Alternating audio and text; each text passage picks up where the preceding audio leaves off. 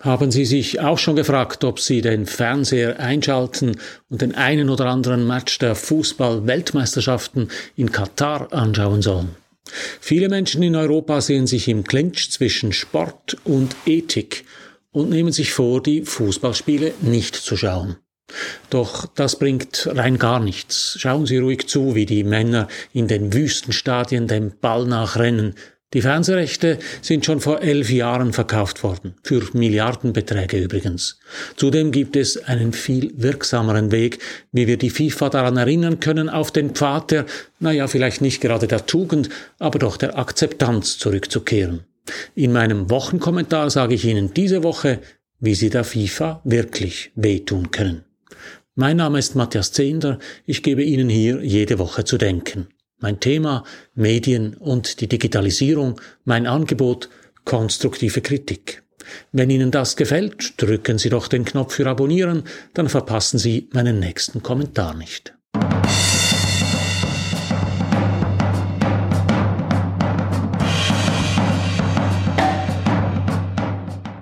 Es geht los. Die umstrittene Winterfußball-WM im Wüstenstaat Katar wird angepfiffen.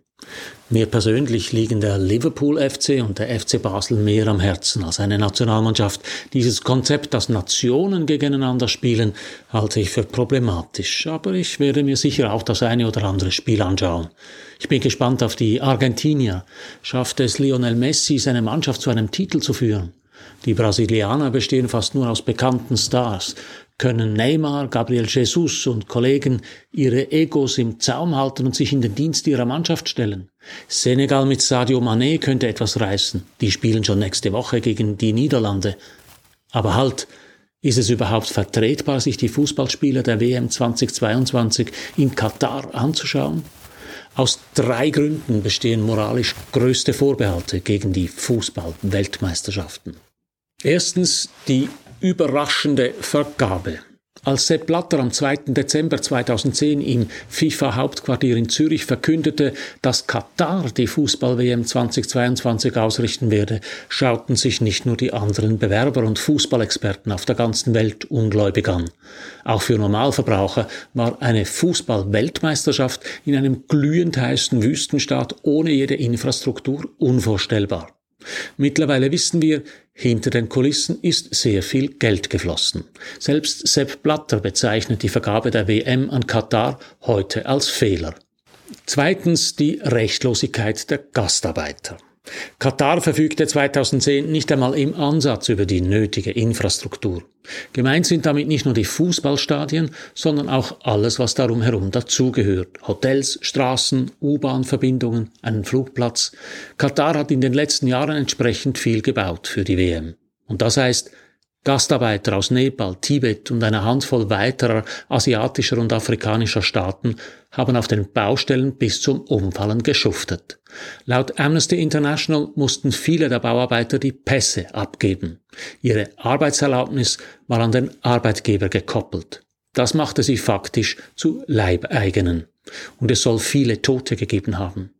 Der internationale Druck hat aber gewirkt. Katar hat die Rechte der Arbeiter mittlerweile deutlich verbessert.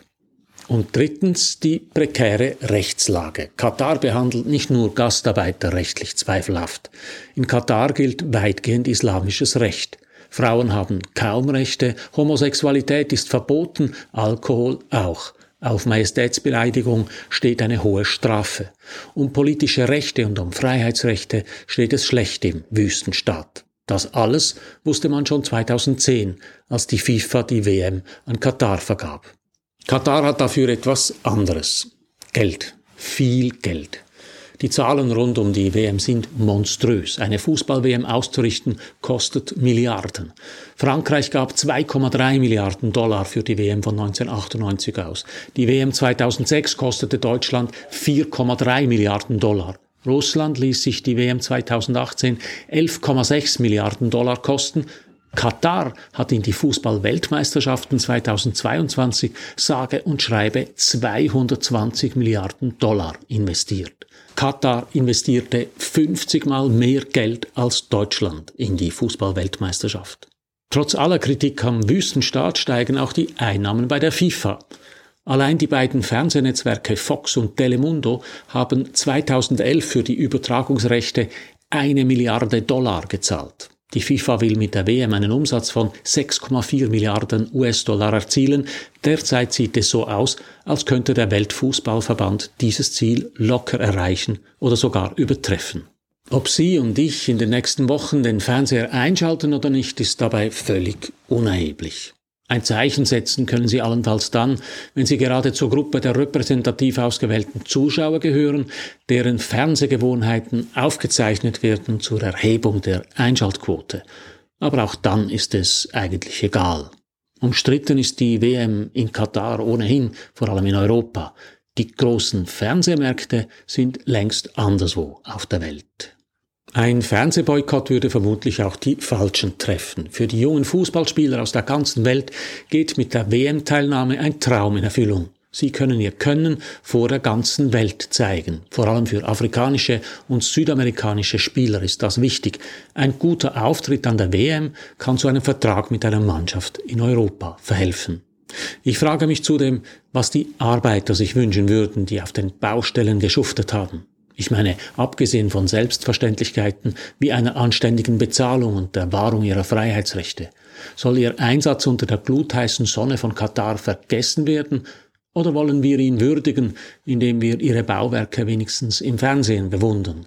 Nein, ich glaube, es nützt niemandem etwas, wenn Sie oder ich den Fernseher nicht einschalten. Es gibt eine andere Stelle, bei der Sie die FIFA viel effizienter packen können, die Sponsoren. Eine Fußball-Weltmeisterschaft kann nur mit einer ganzen Gruppe von Werbepartnern und Sponsoren durchgeführt werden. Dass eine WM in der Wüste von Katar veranstaltet wird, liegt auch daran, dass seit 2010 eine Reihe von Firmen beide Augen zugedrückt und der FIFA viel Geld dafür gezahlt haben, dass ihr Logo und ihre Produkte im Umfeld der Fußball-WM auftauchen. Zu den wichtigsten globalen Sponsoren gehören Adidas, Budweiser, Coca-Cola, McDonald's und Visa. Da können wir alle als Kundinnen und Kunden ansetzen. Wenn Sie nicht einverstanden sind mit dem, was in der Wüste von Katar passiert, kaufen Sie keine Produkte dieser Sponsoren mehr. Verweigern Sie sich Visa. Lassen Sie den Big Mac stehen. Vielleicht braucht es auch Demonstrationen und Proteste vor den Firmensitzen dieser Unternehmen. Es ist ja wirklich absurd. Coca-Cola zum Beispiel gilt unter Marketing-Spezialisten als Paradebeispiel für eine Marke, die sich und ihren Werten immer treu geblieben ist und auch danach gehandelt hat. Jetzt assoziiert sich Coca-Cola mit einem Land, in dem Homosexualität verboten ist und dessen WM-Minister kürzlich im ZDF Homosexualität als Geisteskrankheit bezeichnet hat. Ausgerechnet Coca-Cola, dessen Marke für Diversität und Freude für alle steht. Was sagt Coca-Cola dazu? Ähnliches gilt für Adidas, der deutsche Sportartikelhersteller, den Madonna einst zur coolen Bekleidungsmarke machte, steht für Diversität in Mode und Sport. Der Konzern arbeitet zum Beispiel mit dem amerikanischen Künstler Pharrell Williams zusammen. In Deutschland verfügen die drei Streifen von Adidas über einen Markenbekanntheitsgrad von 99 Prozent. Mit dem Engagement an der Fußball-WM geht Adidas die Gefahr ein, dass die drei Streifen nun auch für Zwangsarbeit, Homophobie und die Missachtung von Frauen stehen. Nimmt der Konzern das einfach so in Kauf? Budweiser könnte ein ganz großes Problem haben mit der WM. Nein, nicht wegen der moralischen Bedenken. Wie die Times berichtet, hat Katar am Tag vor dem Eröffnungsspiel Bier im Stadion verboten. Das Land zwingt die FIFA damit, den 75 Millionen Dollar schweren Sponsoringvertrag mit dem amerikanischen Bierbrauer zu brechen. Das wird vor allem für die britischen Fans im Stadion ein großes Problem werden. Nüchtern betrachtet ist das Spiel der Three Lions nämlich kaum zu ertragen. Das Beispiel zeigt aber auch, was die autoritären katarischen Herrscher von Verträgen und Recht halten. Die Frage, die sich jetzt stellt, wie sieht es mit den Garantien im Umgang mit weiblichen und homosexuellen Fußballfans aus der ganzen Welt aus? Vielleicht ist Budweiser den Herrschern von Katar am Ende sogar dankbar, dass sie den Link zwischen der Fußball-WM und dem Bier gebrochen haben. Indem sie sich mit der Fußball-WM verbinden, erhoffen sie Sponsoren im Normalfall positive Effekte für ihre Bekanntheit und ihre Reputation. 2022 könnte das böse enden. Die Unterstützung der Wüsten-WM wird für Adidas, Budweiser, Coca-Cola, McDonald's und Visa zum unkalkulierbaren Reputationsrisiko. Da können wir als Kunden sie packen. Aus der Schweiz figuriert die Uhrenfirma Hublot auf der Liste der Sponsoren. Gerade Uhrenfirmen leben von Image und Reputation. Die negativen Schlagzeilen rund um die Fußball-WM können nicht im Interesse der Schweizer Uhrmacher sein. Aber vielleicht kann sich Hublot dafür einsetzen, dass die nächsten Meisterschaften fairer ablaufen. Wenn wir wirklich etwas am Umgang der FIFA mit Menschenrechten ändern wollen, sollten wir uns deshalb an die Sponsoren wenden. Erfahrungsgemäß reagieren Konsumgüterhersteller wesentlich empfindlicher auf Reputationsrisiken als Verbandsfunktionäre und autoritäre Herrscher. Wir müssen als Gesellschaft den Sponsoren klar machen, dass sie mitverantwortlich sind für das, was in Katar geschehen ist und noch passieren wird. Interessant ist, dass in der Schweiz eine ganze Reihe von Firmen, die sonst an vorderster Front die Fußballfähnchen schwenken, ziemlich ruhig ist. Allen voran die Credit Suisse, der Main Partner der Schweizer Fußballnationalmannschaft. 2022 gibt es keine Kampagnen rund um die Fußball-WM. Anlässlich der WM in Russland vor vier Jahren war das ganz anders. Da warb die Bank nicht nur mit Fernsehspots und auf Social Media vor allen Partien, die Nationalmannschaft war auch in allen Filialen der Bank optisch präsent.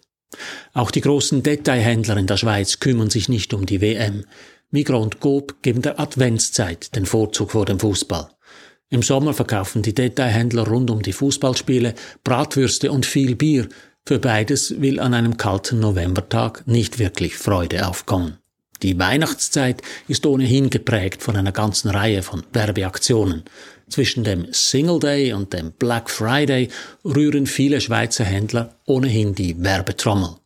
Die Adventszeit wird so zu einer willkommenen Ausrede, den Fußball links liegen zu lassen. Einzig McDonald's lässt sich nicht beirren. Anlässlich der Fußball-WM schaltet der Fast-Food-Konzern zum ersten Mal in über 75 Ländern dieselbe Kampagne. Die unterschwellige Botschaft, ob Sieg oder Niederlage, Freude oder Liebeskummer, unter den Golden Arches des M von McDonald's finden wir alle zusammen. Der Slogan dazu lautet Wanna go to McDonald's? 2022 sollte die Antwort ein schallendes globales Nein sein. Glauben Sie mir, das wirkt viel mehr, als wenn Sie und ich den Fernseher nicht einschalten. So viel für heute. Drücken Sie doch noch schnell den Abonnieren und den Gefällt mir Knopf, dann hören wir uns in einer Woche wieder. Alles Gute.